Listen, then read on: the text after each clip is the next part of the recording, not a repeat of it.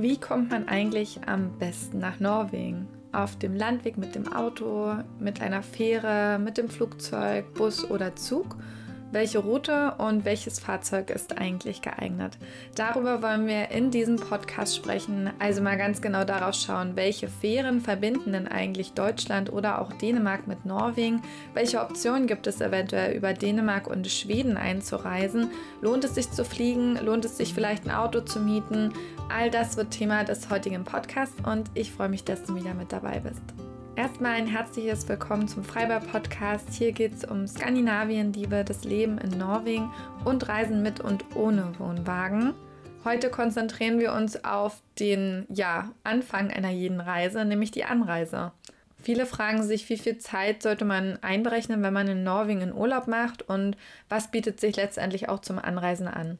Wenn ihr Wohnmobilisten oder Wohnwagenleute seid, die mit euren eigenen Fahrzeug sozusagen anreisen wollt, dann ist es wahrscheinlich noch mal ein bisschen eingeschränkter. Ich werde euch auf jeden Fall so ein paar Timesteps hier reinpacken. Also, falls ihr Lust habt, nichts über das Thema mit Flugzeug oder mit Busreisen anzuhören, dann könnt ihr das überspringen. Ich denke aber, dass es durchaus hörenswert ist, denn für den einen oder anderen lohnt es sich vielleicht doch, je nachdem, wie das Ziel aussieht und wie lang ja, die Reise geplant ist. Bevor wir auf die verschiedenen Angebote letztendlich zu sprechen kommen, gibt es nochmal so ein paar Fragen, die ihr euch selbst stellen solltet, wenn ihr eure Norwegen-Reise plant. Also erstens, welche Region möchtet ihr bereisen? Möchtet ihr eher im Süden bleiben? Möchtet ihr auch nach Mittel- und Nordnorwegen? Und damit hängt auch schon die nächste Frage zusammen, nämlich wie lange werdet ihr in Norwegen bleiben oder habt ihr vor, in Norwegen zu bleiben? Was ist sozusagen euer gesteckter Zeitrahmen? Denn es macht durchaus einen sehr großen Unterschied, ob man zwei oder drei Wochen Zeit hat, um sich Norwegen anzuschauen oder fünf, sieben, acht oder sogar noch mehr Wochen, in denen ihr euch Norwegen angucken wollt. In welcher Jahreszeit soll die Reise stattfinden? Auch das ist ein großer und wichtiger Entscheidungspunkt. Wenn ihr beispielsweise im Winter nach Norwegen wollt, hier die ja, die Nordlichter sehen wollt, vielleicht auch die dunkelste Jahreszeit miterleben möchtet, dann ist da auch die Frage, ob es so geeignet ist, beispielsweise mit einem deutschen Pkw zu fahren durch Gegenden, wo man Pässe passieren muss, wo sehr viel Schnee liegt, wo es sehr kalt ist, wo es sehr dunkel ist ähm, und man vielleicht auch viel Zeit im Dunkeln fahren muss und es vielleicht auch gar nicht gewohnt ist, weil man in Deutschland im Flachland wohnt. Also das hat auch einen großen Einfluss darauf, welches Fahrzeug man letztendlich wählen sollte oder was vielleicht die etwas entspanntere Variante ist. Das Budget spielt da natürlich auch mit rein. Also das hat auch einen Entscheidungsfaktor, ja, den man berücksichtigen sollte. Auch der Aspekt der Nachhaltigkeit. Also möchtet ihr vielleicht mit einem Zug anreisen, lieber als mit einem Flugzeug. Ähm, das spielt dort auch mit rein und hängt natürlich auch letztendlich wiederum mit einem Budget zusammen. Und wo beginnt eure Anreise vor Norwegen? Also woher kommt ihr eigentlich aus Deutschland? Kommt ihr aus oder kommt ihr überhaupt aus Deutschland? Kommt ihr vielleicht aus Österreich oder der Schweiz? Kommt ihr aus Süddeutschland? Kommt ihr aus Ostdeutschland? All das hat einen Einfluss, weil ja, Fähren, die euch vielleicht der ein oder andere empfiehlt, zum Beispiel viel attraktiver für diejenigen sind, die aus Ostdeutschland kommen, als für diejenigen, die aus dem Westen kommen. Und zu guter Letzt, was plant ihr für Aktivitäten? Wollt ihr viel mit ähm, einem Rucksack unterwegs sein? Wollt ihr einen Roadtrip machen, also wirklich viele Orte erkunden oder wollt ihr euch eher in einer kleineren Region aufhalten? Auch das hat Einfluss darauf. Nun mal zu der meistgestellten Frage, wie viel Zeit würdest du, Franzi, einberechnen, wenn man nach Nordnorwegen will? Ich würde sagen, man braucht schon drei Wochen, um wirklich was zu erleben. Und da sagen viele schon, boah, selbst drei Wochen sind viel, viel zu wenig. Ich würde, wenn ich drei Wochen Zeit hätte und mir auch Nordnorwegen angucken möchte, eine Route über Schweden fahren, eine relativ schnelle Route, wo ich mir wahrscheinlich nur drei, vier, maximal fünf Tage Zeit nehmen würde, um über Schweden zu fahren und würde mir den Rest der Zeit ja dafür nehmen, durch Norwegen langsam zu tingeln und mir sowohl ein bisschen was in Nordnorwegen anzuschauen, als auch in Südnorwegen oder Mittelnorwegen, je nachdem. Wobei ich der Meinung bin, dass man bei drei Wochen auch schon einen ziemlich guten Plan haben sollte, was man sich genau angucken möchte und dass ich in den drei Wochen nicht so sehr viele große Umwege fahren würde, wenn ihr wisst, was ich meine. Also mal noch da abbiegen und noch da abbiegen. Dann wird es, glaube ich, schwierig, weil dann sind es doch nochmal viel, viel mehr Kilometer als die, die man eh schon zurücklegen möchte. Und ob man in drei Wochen auch den Nordkap macht, das würde ich mir auch gut überlegen. Also prinzipiell für Norwegen, man fährt langsamer, Es gibt so viel zu entdecken und ja, das Autofahren ist schön. Gleichzeitig fände ich es aber auch schade, wenn man nur fährt und nirgendwo anhalten kann und das Ganze nur aus dem Auto letztendlich sieht, weil es halt sehr stressig ist, so viel Zeit zurückzulegen. Gerade wenn man jetzt als Familie unterwegs ist mit Kindern, würde ich mir das auch nochmal überlegen, ob sich da drei Wochen ja, rentieren und ob das die Kids auch so mitmachen, auch dass viele im Auto sein und aufhalten. Das ist natürlich auch sehr unterschiedlich von Fall zu Fall. Aber mal so ganz prinzipiell ist das meine Meinung. Jetzt, wo ich gerade hier sitze und den Podcast bearbeite, denke ich, muss ich noch ein bisschen was dazu sagen. Also generell bin ich so der Typ, ich mache lieber einen längeren Urlaub anstatt viele kürzere Urlaube, weil ich finde, dass sich nach einer Woche Urlaub nicht so eine richtige Entspannung einstellt. Also wenn man wirklich richtig, richtig Urlaub machen möchte, dann finde ich, sollte man schon auf jeden Fall zwei Wochen Urlaub planen und ja, ich, ich habe einfach das Gefühl, dass sich das anders auswirkt auf einen selbst und dass man da mehr zur Ruhe kommt und einfach noch mehr abschalten kann. Und wenn man sich das wirklich wünscht, denke ich, ist ein längerer Urlaub wahrscheinlich generell die bessere Wahl, als nur drei Tagesausflüge oder mal eine Woche zu machen. Wenn ihr mit Auto anreist, ist es wirklich davon abhängig, woher kommt ihr und wie weit hoch wollt ihr. Die mindestens drei Wochen, die würde ich generell ansetzen, um mir einen Großteil von Norwegen anzuschauen. Wenn ihr euch aber zum Beispiel nur im Süden aufhalten wollt und ihr kommt bereits aus Norddeutschland, das heißt, gefühlt seid ihr gleich auf der Fähre und dann schon in Norwegen, dann ist es natürlich nochmal was anderes. Also wie gesagt, ihr müsst da wirklich für euch schauen, was ist für euch realistisch und das vielleicht auch mal durchkalkulieren, was es bedeuten würde, nach Nordnorwegen zu fahren, wie viele Stunden ihr durchschnittlich im Auto sitzen würdet, bei wie vielen Tagen und euch dann überlegen, ob das für euch Sinn macht. Wenn ihr mit anderen Verkehrsmitteln anreist, ist es natürlich nochmal anders. Das war jetzt so die meistgestellte Frage. Wenn ihr jetzt zum Beispiel mit Flugzeug kommt, dann lohnt sich natürlich auch ein viel, viel kürzerer Zeitraum. Ich selbst finde aber generell, alles unter sieben Tage würde für mich auch mit Flugzeug irgendwie nicht so richtig in Frage kommen, wenn ich es als Urlaub bezeichnen würde wollen, weil man ja den Tag der An- und Abreise davon auch noch abziehen kann und dann bleiben einem letztendlich nur fünf Tage. Und ja, da muss man dann gucken, ob sich das auch wirklich finanziell lohnt, ähm, da so eine Reise zu planen und ob es einem wirklich die Entspannung bringt, die man sich wünscht und die Zeit, die man gerne ja, irgendwo verbringen möchte. Nun aber weiter im Text. Viele von euch werden wahrscheinlich mit einem Auto mit Wohnwagen, Wohnmobil oder Van anreisen und deswegen ist dieser Punkt auch der erste, den wir besprechen, nämlich die Anreise über die Fähre oder auch über den Landweg. Ich werde euch unterhalb des Videos auch einen Blogpost verlinken. Dort findet ihr alle Fährverbindungen und die Links dazu und noch ein paar mehr Informationen zu dem ganzen Thema. Also müsst ihr jetzt nicht irgendwie mitschreiben und euch Notizen machen, sondern schaut euch das dann im Nachhinein an. Bitte beachtet, ähm, ja, der Podcast ist jetzt von Juni 23. Das heißt, es gibt immer wieder Veränderungen, dass irgendwelche Fährverbindungen abgeschafft werden, neue geschaffen werden. Von daher, ja, seid da auch offen und recherchiert eventuell selbst noch mal ein bisschen, was es so für Optionen gibt. Zwischen Deutschland und Norwegen oder auch Dänemark und Norwegen gibt es mehrere Verbindungen. Zum einen könnt ihr über Hirshals anreisen, das ist im Norden Dänemarks, das ist quasi sehr fast die Nordspitze Dänemarks. Da könntet ihr nach Christiansand oder nach Larvik anreisen. Das ist quasi in Südnorwegen. Ist eine relativ kurze Verbindung. Dauert, glaube ich, ungefähr drei Stunden. Ich glaube, drei bis vier Stunden haben wir gebraucht. Die Verbindung sind wir auch schon gefahren und werden sie jetzt auch im Sommer wieder fahren. Und dort fährt einmal die Colorline und einmal die Fjordline. Die Colorline fährt nach Christiansand und Larvik, die Fjordline fährt nur nach Christiansand. Unsere Erfahrung war jetzt von den Preisen her, sowohl das letzte Mal, als wir die Route gefahren sind, als auch dieses Mal, dass die Colorline günstiger war als die Fjordline. Wer eine längere Anreise auch aus Deutschland hat, für den ist es wahrscheinlich eh attraktiv, irgendwo eine Zwischenübernachtung zu machen, ehe man die Fähre nimmt. Also auch wenn wir nach Hürzhals gefahren sind, haben wir dort irgendwo in Dänemark zumindest zwischenübernachtet und sind dann erst die Fähre gefahren.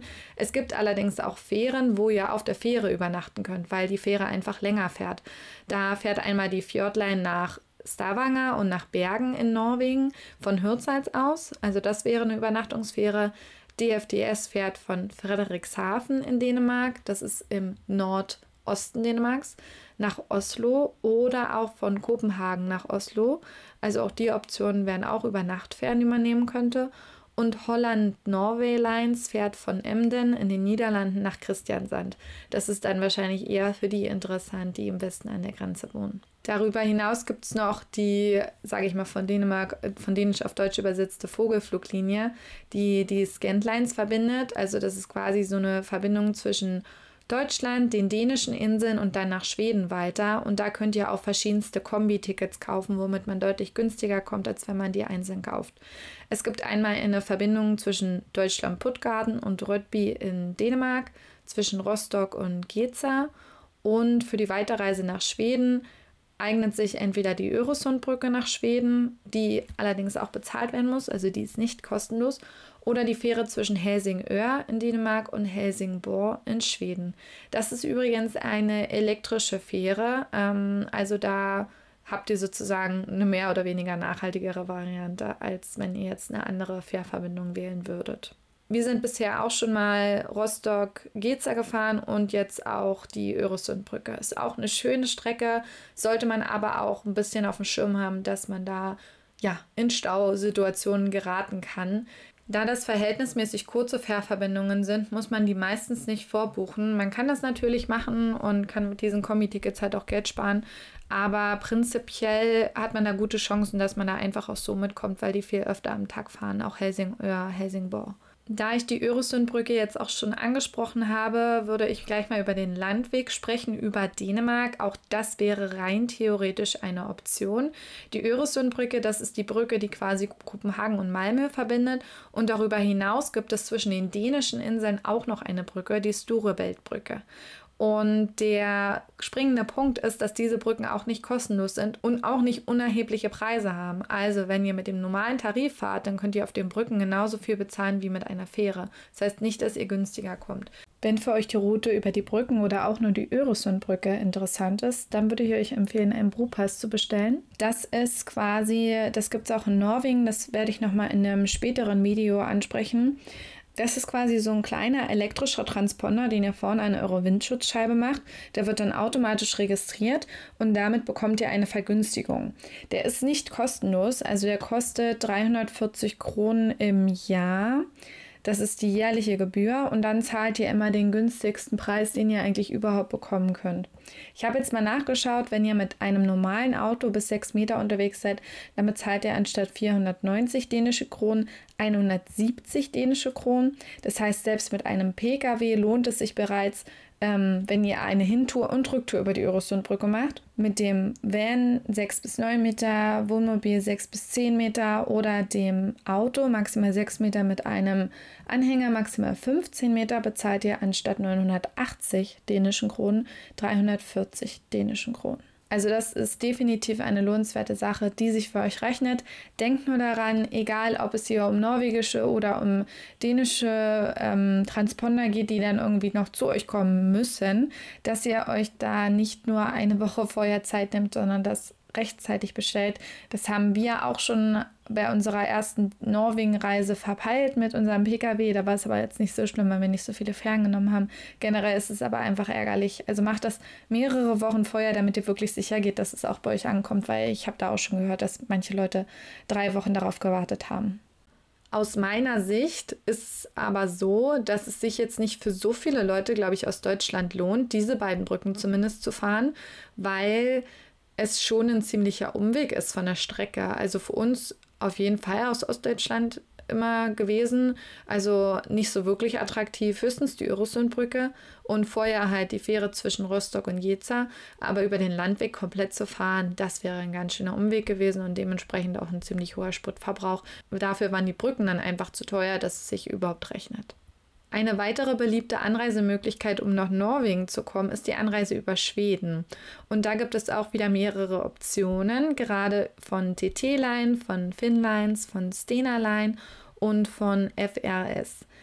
Wir selbst sind auch schon öfter mit TT-Line oder ich selbst mit TT-Line und Stena-Line gefahren, wobei wir jetzt eigentlich immer mit TT-Line gefahren sind, weil, also ich habe auch schon vieles Gutes über Stena-Line gehört, aber früher war das so, dass Line ganz oft so eine draußen die, mh, mm, die Banden sozusagen, oder wie nennt man das dann? Na, also ihr wisst schon, wo ich rüber gucke, raus aufs Meer. Das war so extrem hoch, also es war gefühlt wie im Gefängnis. Und dadurch haben wir da uns immer ziemlich unwohl gefühlt. Und deswegen sind wir irgendwie bei TT-Line gelandet.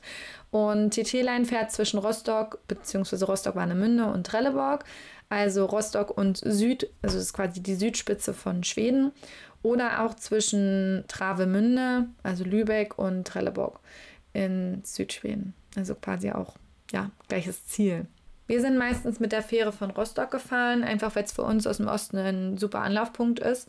Oder mit der Fähre über Swinemünde, das haben wir auch schon einmal gemacht, glaube ich also aus Polen, weil auch das keine längere Strecke ist, mit dem Auto zu fahren. Mit der Fähre kann man am Tag fahren, mit der kann man aber auch in der Nacht fahren, also mit einer Kabine, was für uns meistens ganz cool war, denn wir sind irgendwie an einem, man könnte rein theoretisch an einem Freitagnachmittag losfahren, nimmt am Freitag die Nachtfähre und kann am Samstag, kommt am Samstag in Schweden an und hat den gesamten Tag noch in Schweden.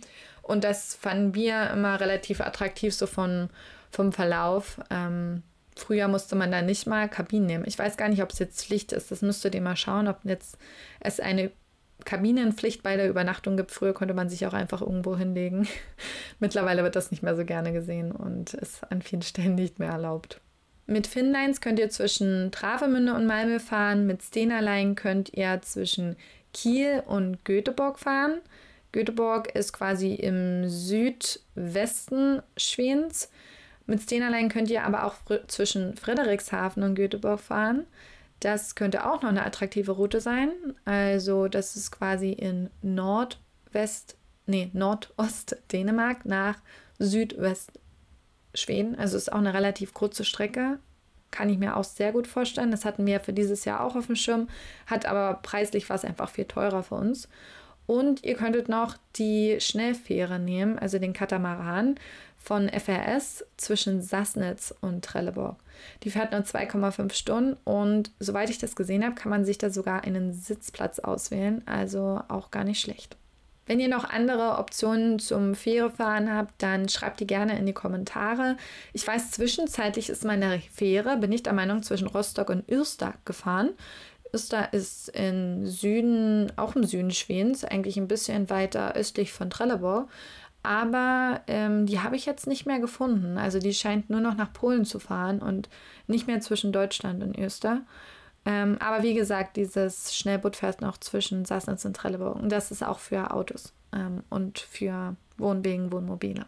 Eine weitere Routenoption, von der man sehr selten hört oder liest, und die, wie ich finde, echt noch eine Sache ist, die bei mir auf der Bucketlist steht, die ich gerne mal fahren möchte, ist über den Osten.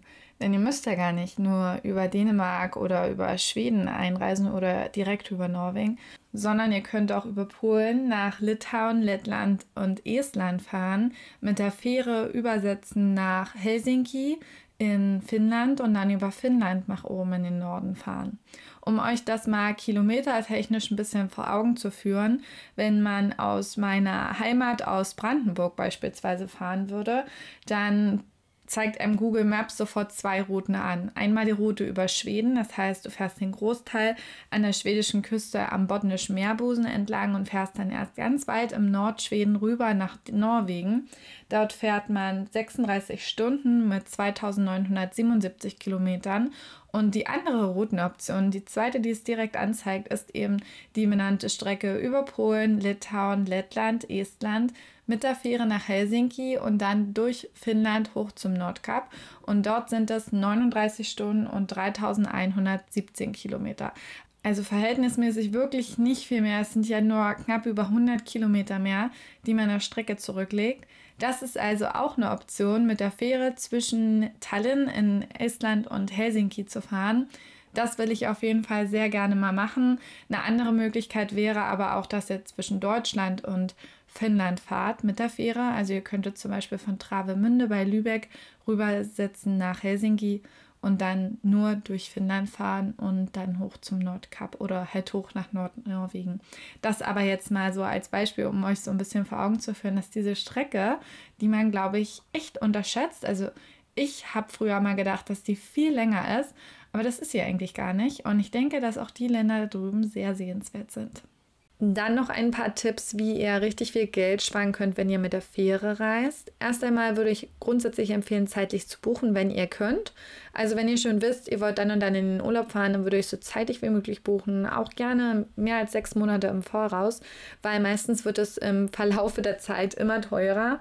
Und es gibt aber häufig die Möglichkeit, noch irgendwelche saisonalen Angebote abzugreifen. Bei uns war jetzt zum Beispiel der Fall, dass wir ja noch kein norwegisches Auto hatten und deswegen haben wir die Fähre für den Sommer noch nicht gebucht, weil wir noch nicht so richtig wussten, wann wir losfahren, wann wir zurückfahren und mit welchem Pkw wir fahren. Wir wissen bei manchen Fernanbietern oder es gibt bei den Fernanbietern die Möglichkeit, das Kennzeichen umzumelden. Das kostet dann aber auch irgendwie wieder Geld und es war auch nicht wenig, wo ich geguckt hatte. Und dann haben wir gesagt, nee, dann bestellen wir jetzt einfach nicht und wir warten noch ein bisschen. Ich habe dann Ausschau gehalten bei den Fernanbietern, wann es so Angebote gibt. Und es gab jetzt tatsächlich auch wieder ein Sommerangebot, wo einige Fährüberfahrten reduziert waren und wir dadurch ein ziemliches Schnäppchen machen konnten. Dafür, dass wir halt so spät gebucht haben, war ich damit dann echt zufrieden. Es lohnt sich eventuell auch, euch für den Newsletter anzumelden von der jeweiligen Fährverbindung, nee, nicht Fährverbindung, von der Reederei. Das gibt es aber nicht überall. Also bei Colorline zum Beispiel, die ja zwischen Hirshals und Christiansand fahren, was wir jetzt im Sommer fahren, da habe ich sowas noch nicht gesehen. Aber TT-Line zum Beispiel hat sowas und die hatten jetzt auch wieder mehrere Angebote jetzt für den Sommer, wo man irgendwie 20, 25 Prozent auf die Fährfahrt sparen konnte. Ein genereller Tipp, der uns auch schon aufgefallen ist, ist, dass die Fährverbindungen, wenn ihr die mal auf der norwegischen Seite nachschaut, viel günstiger sind. Das hat wahrscheinlich was mit Währungsschwankungen, unterschiedlicher Nachfrage, verschiedenen Preisniveaus zu tun. Wir wissen es selbst nicht so richtig. Aber bei Colorline zum Beispiel sind wir günstiger gekommen, wenn wir auf der norwegischen Seite gebucht haben, als hätten wir auf der deutschen gebucht. Und es war nicht unerheblich. Ich glaube, das waren fast 100 Euro auf die Fährüberfahrt. Also schon richtig, richtig heftig. Und auch dieses Plus-Upgrade, was wir gemacht haben, nämlich, dass wir quasi stornieren können, beziehungsweise, dass wir die Fähre bis zu 24 Stunden vorher umbuchen können, spontan. Auch das Upgrade war in Euros gerechnet viel teurer teurer als in norwegischen Kronen gerechnet. Und das, obwohl der Euro gerade ja so gut steht. Also es ist gerade so, dass man als Deutscher in Norwegen ja sehr gut Urlaub machen kann, weil die norwegische Krone so schwach ist im Vergleich zum Euro. Jetzt denkt ihr vielleicht, naja, aber ich kann ja kein Norwegisch, also wie soll ich auf einer norwegischen Seite buchen?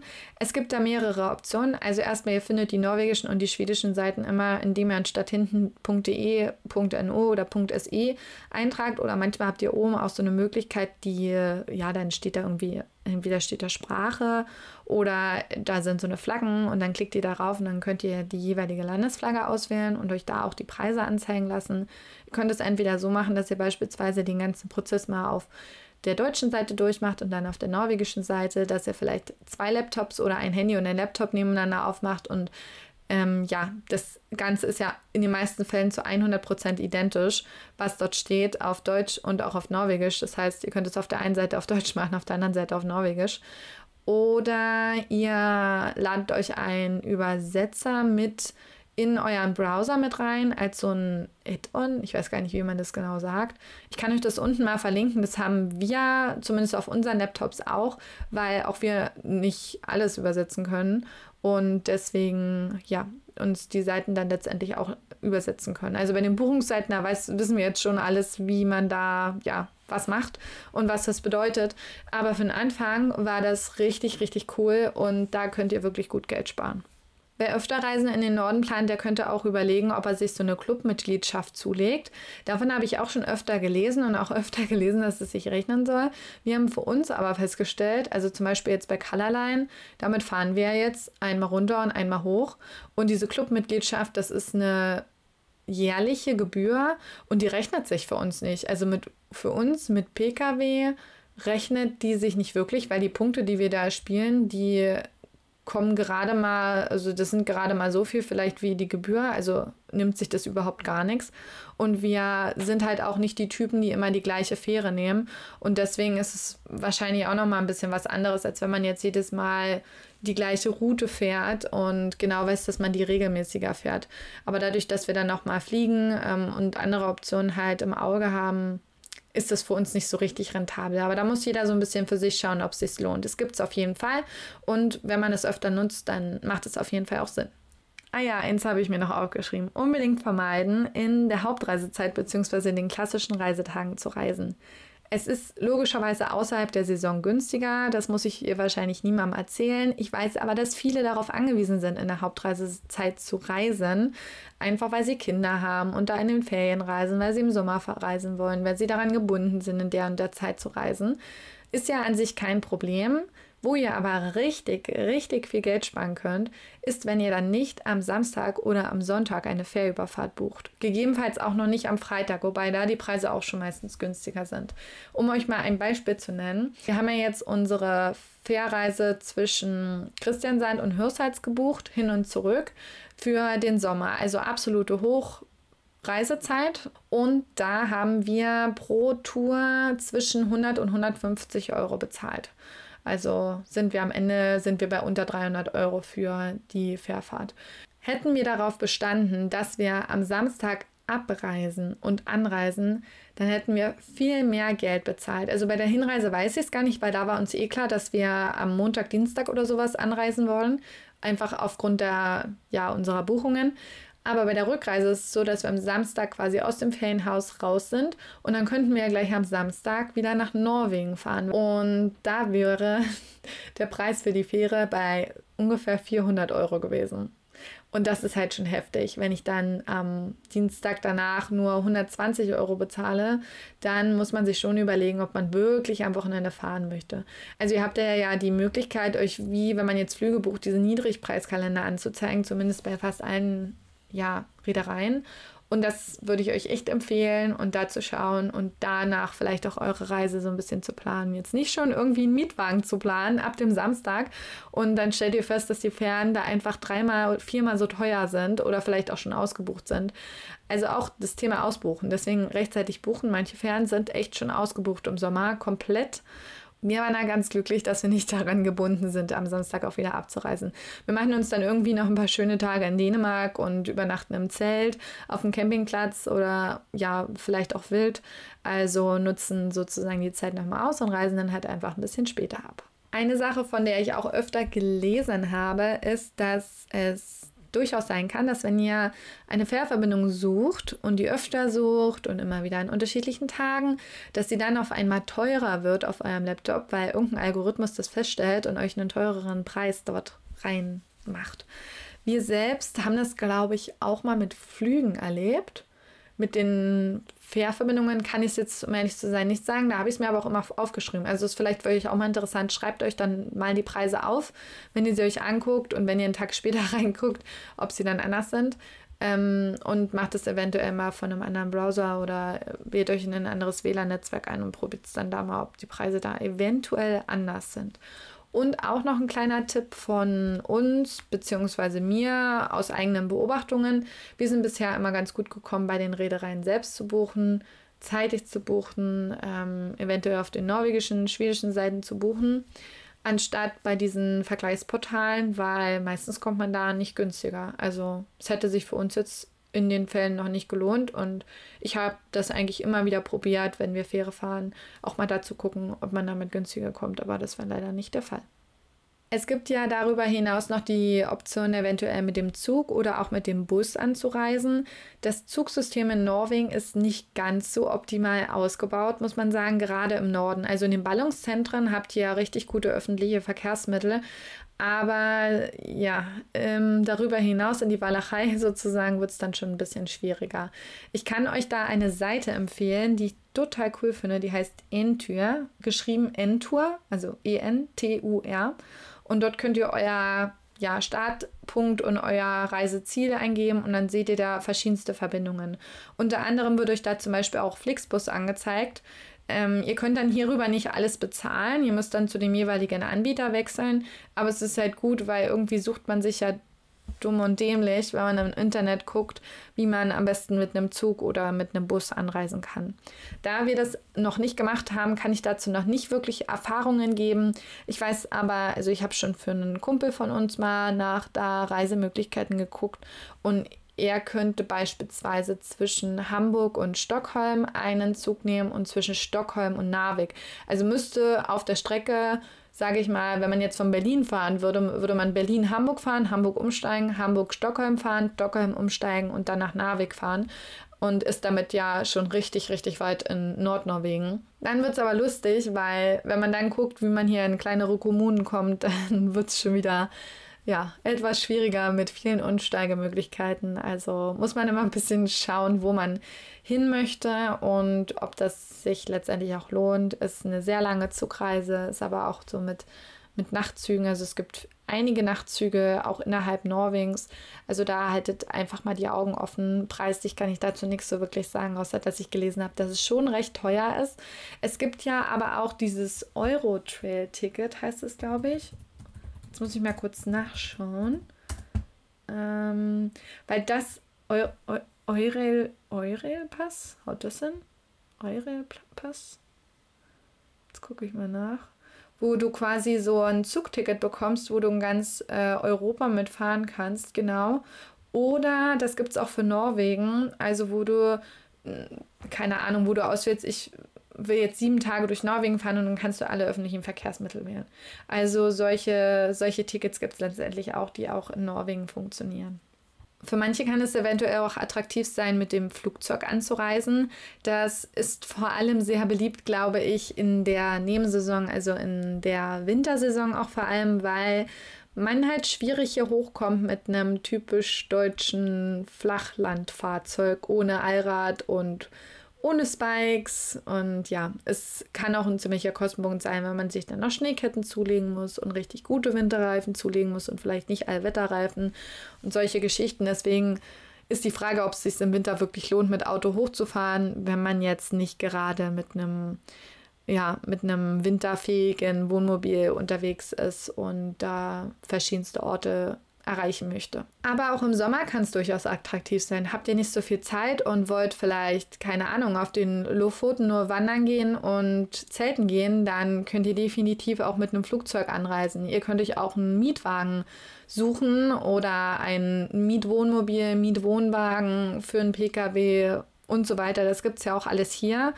muss alles gut organisiert sein, aber funktioniert letztendlich und kann euch im Endeffekt viele Kilometer sparen und viel Zeit sparen. Also gerade für die, die einfach Lust haben, vielleicht drei Wochen in Nordnorwegen zu verbringen und hier oben bei den Lofoten lang zu fahren und vielleicht Senja und Co.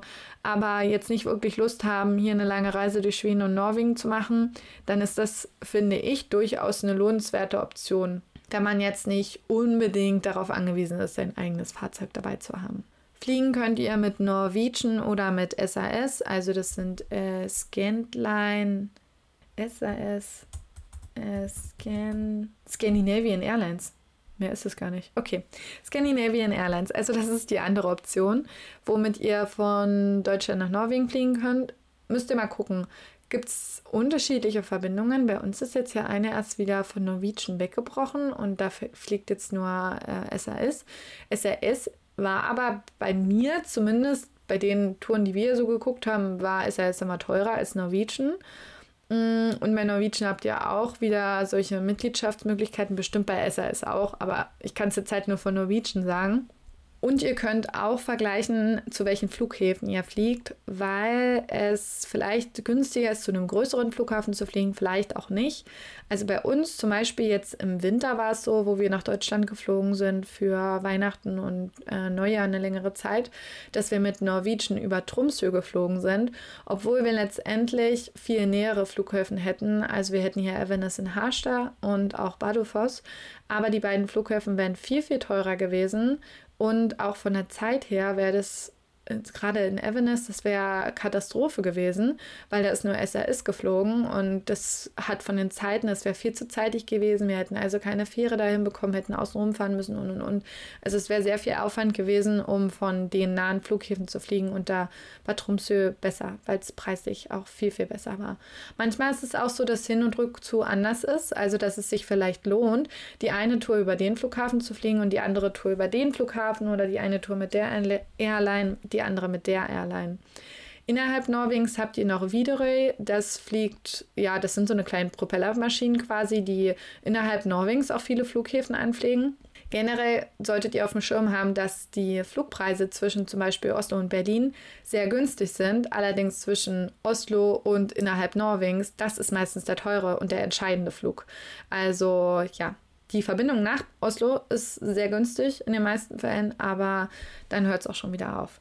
Nach Tromsø gibt es zum Beispiel auch Direktverbindungen. Ich bin mir sehr sicher aus Hamburg und aus Frankfurt, aus Berlin noch nicht. Das soll wohl aber, habe ich Gerüchte gehört, jetzt auch kommen, dass Berlin-Tromsø direkt fliegt über Norwegian. Ja, da ist auch immer viel Bewegung drin. Es gibt aber ganz gute Optionen. Es ist definitiv nicht vergleichbar mit, keine Ahnung, einem Billigflug auf Mallorca oder solchen Geschichten. Für diejenigen von euch, die unter 26 sind, schaut mal nach und gebt mal einen Norwegian Gutschein-Rabattcode. Da gibt es nämlich für die unter 26-Jährigen Rabatte auf einzelne Fluglinien. Das ist aber nicht festgesetzt. Also es ist jetzt nicht so, dass sie fest 20% Rabatt kriegen, sondern das ist, glaube ich, je nach Fluglinie unterschiedlich, so wie ich das verstanden habe. Und bei uns waren es im Winter tatsächlich 25% Rabatt und damit waren es auf unsere Winterflüge äh, 400 Euro. Also richtig, richtig, richtig, richtig viel. Und auch da könntet ihr nochmal gucken, ob die norwegische Seite günstiger ist als die deutsche Seite. Das hatte sich bei uns tatsächlich nichts genommen, deswegen haben wir von der deutschen Seite aus bestellt gehabt. So, ich hoffe, ich habe jetzt nichts Wichtiges vergessen. Also wie gesagt, ähm, ich glaube, das ist wirklich echt ein sehr individuelles Ding. Und wenn man mal Lust hat, wirklich eine Autotour zu machen, dann habt ihr so viele Fährverbindungen, die ihr nutzen könnt. Aber auch auf dem Schirm haben, eventuell mal eine Nordnorwegen-Tour zu machen, vielleicht mit einem Mietwagen, ist durchaus überlegenswert. Also ich meine, auf uns trifft das jetzt nicht mehr so zu, aber ich kenne halt auch viele Leute, die irgendwie sich gerne mal die Lofoten angucken wollen. Und es ist halt schon, also wenn man jetzt nur drei Wochen hat, dann wie lange wirst du dann auf den Lofoten sein? Vielleicht maximal eine Woche. Und das ist nicht viel, weil es gibt sehr, sehr viel zu entdecken. Und wenn man mal einen Tag wandern gehen möchte mit Übernachten und und und, wir wissen alle, wie schnell diese Zeit zu Ende ist. Und da lohnt sich das Fliegen vielleicht auch schon manchmal. Zum Abschluss will ich noch zwei Sachen zum Fliegen loswerden. Zum ersten hinterfragt wirklich, ob es für euch notwendig ist zu fliegen, ob es vielleicht andere Optionen gibt, einfach aus dem ökologischen Aspekt heraus. Ich will da jetzt keinen Vortrag halten, aber Fliegen ist natürlich lange, lange, lange weit hinterher mit dem Thema ja, Nachhaltigkeit und dem Thema Verbrauch. Selbst wenn man mit Auto fährt, hatte ich, habe ich mal kalkuliert, dass es immer noch deutlich mehr ist. Und der zweite Punkt ist die Erfahrung, die wir haben mit dem Fliegen. Und zwar bezieht sich das auf die Gepäckweitergabe. Ähm, das betrifft sowohl uns selbst als auch Leute aus unserer Familie. Also die Erfahrung war hier bei uns hier oben im Norden, wo ich bisher nur hingeflogen bin und Oslo. Also in Oslo gab es keine Probleme, dass das Gepäck von Berlin bis Oslo mitkommt, aber dann Richtung Norden. Also nach Tromsø waren bisher, glaube ich, nur super Erfahrungen. Ich glaube, da haben alle ihr Gepäck immer mitbekommen. Aber auf die kleinen Flughäfen hier, keine Ahnung, warum das so ist, weil generell wird es ja immer weitergegeben. Das heißt, man holt es in Oslo nicht ab. Hat es nicht funktioniert. Das Schlimmste war, dass wir einmal, glaube ich, zu neun geflogen sind und es kam ga wirklich gar nichts mit. Also es kam dann innerhalb von, ich glaube, zwei bis vier Tagen nach. Aber die musst du halt erstmal auskommen ohne dein Gepäck. Gerade wenn du jetzt zum Beispiel zum Wandern hochkommst und nur deinen Wanderrucksack, deinen großen hast und jetzt auch nicht großartig Handgepäck dabei hast, weil du das ja nicht schleppen willst, wenn du zu Fuß unterwegs bist, dann stelle ich mir das ganz schwierig vor. Und da hatten wir auch ein paar Kandidaten, die mit uns am Gate standen, ihr Gepäck nicht bekommen haben und für zwei Wochen wandern nach Norwegen geflogen sind. Und das ist ja wirklich ein gefühlter Super-GAU. Vielleicht denkt ihr jetzt, so wie wir damals, naja, dann war wahrscheinlich nicht genügend Umstiegszeit. Aber das ist auch Pustekuchen. Wir haben es einmal so gemacht, dass äh, jemand aus unserer Familie ist auch geflogen, zufälligerweise. Also wir wussten es vorher nicht. Wir haben viel eher gebucht als sie. Und dann haben wir uns quasi in Norwegen getroffen. Wir sind genau zum gleichen Flughafen geflogen und wir haben quasi einen Flug dazwischen übersprungen. Also wir sind nicht mit dem direkten Anschlussflug geflogen, sondern wir haben einen Flug, also wir haben hinzu den Flug eher genommen, damit wir vier Stunden Umstiegszeit haben, im Stadt nur knapp über eine Stunde. Und was war der Fall? Der Flieger aus Berlin, der andere, der nur knapp eine Stunde Umstiegszeit hat, der ist zu spät gekommen, viel zu spät. Also die hatten nur noch zehn Minuten zum Umsteigen, wo ja, die Zeit brauchst du ja eigentlich, um von dem einen Gate zum anderen zu rennen. Und was hat unser Flieger gemacht? Er hat gewartet auf das Gepäck und auf die Fluggäste aus Berlin, haben sie angesagt. Und als wir dann alle zusammen am Flughafen angekommen sind, ist nicht ernsthaft ihr Gepäckstück ist angekommen, was äh, gefühlte zehn Minuten auf dem Flughafen hatte, um von dem einen Flieger in den anderen zu kommen. Und sie war sich schon sicher, dass es nicht mitkommt. Und unser Gepäck ist einfach nicht mitgekommen. Also das war völlig verrückt. Also auch diese Theorie können wir nicht bestätigen, dass je länger der Aufenthalt, desto sicherer kommt euer Gepäck mit. Das hat bei uns nicht funktioniert. Aber genug mit den Schauergeschichten. Ich wollte es nur gerne mal gesagt haben. Würde mich auch mal interessieren, ob jemand von euch ähnliche Erfahrungen hat oder gemacht hat. Ich habe auch davon gehört mal, dass Oslo da wirklich ziemlich schlecht ist, was die Gepäckweitergabe angeht, dass da viel liegen bleibt und zu spät ankommt oder einfach falsch fliegt. Und ja, Trotzdem ist Oslo einer der schnellsten, nee, einer der pünktlichsten Flughafen Europas. Ich glaube sogar der zweitpünktlichste, wenn ich mich nicht irre. Also dahingehend wieder ganz gut. Aber wenn das Gepäck nicht mitkommt, weiß man manchmal nicht, ob man sich darüber freut, dass man pünktlich losfliegt. Na gut, also, das war's dann mit dem Anreise-Podcast. Ich hoffe, ihr konntet euch ein bisschen was mitnehmen, habt vielleicht auch so ein paar Routen kennengelernt, die ihr vielleicht noch nicht so auf dem Schirm hattet, die jetzt auch nicht die, ja, also ich weiß nicht, ich richte mich ja oft auch so nach Google Maps, was es anzeigt, welche Routen man nehmen kann. Und dann, deswegen finde ich es halt auch interessant, mal zu schauen, was gibt es darüber hinaus eigentlich noch, außer diese schnellste Route nach Norwegen, nach Nordnorwegen, nach Südnorwegen. Genau. Und damit wünsche ich euch noch einen wunderschönen Tag und wir hören uns ganz bald wieder.